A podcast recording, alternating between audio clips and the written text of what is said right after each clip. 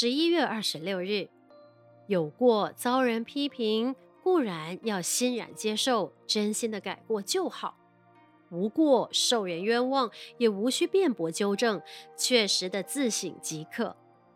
人有一句自我诿过的口头语：“我以为”，做错事了不肯认错，就说“我以为”。我以为是推卸责任之词。钢刀把人头杀下来了，他说：“我以为刀不快。”毒药把人害死了，他说：“我以为那是安眠药。”我以为是一句诿过而有严重后果的语言。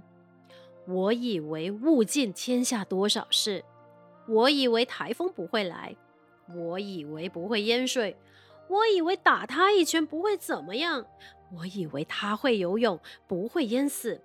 公务人员不负责任出事了，就说我以为，其实通通不是那么一回事。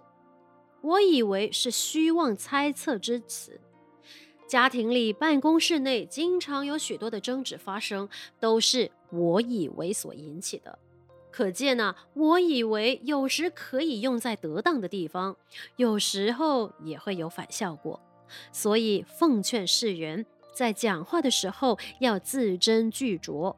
如“我以为”这句话，千万要三思而说哦。文思修，我以为是一种推诿。因为不肯认错，互相我以为，所以造成多少的人我是非。每日同一时段与您相约有声书香。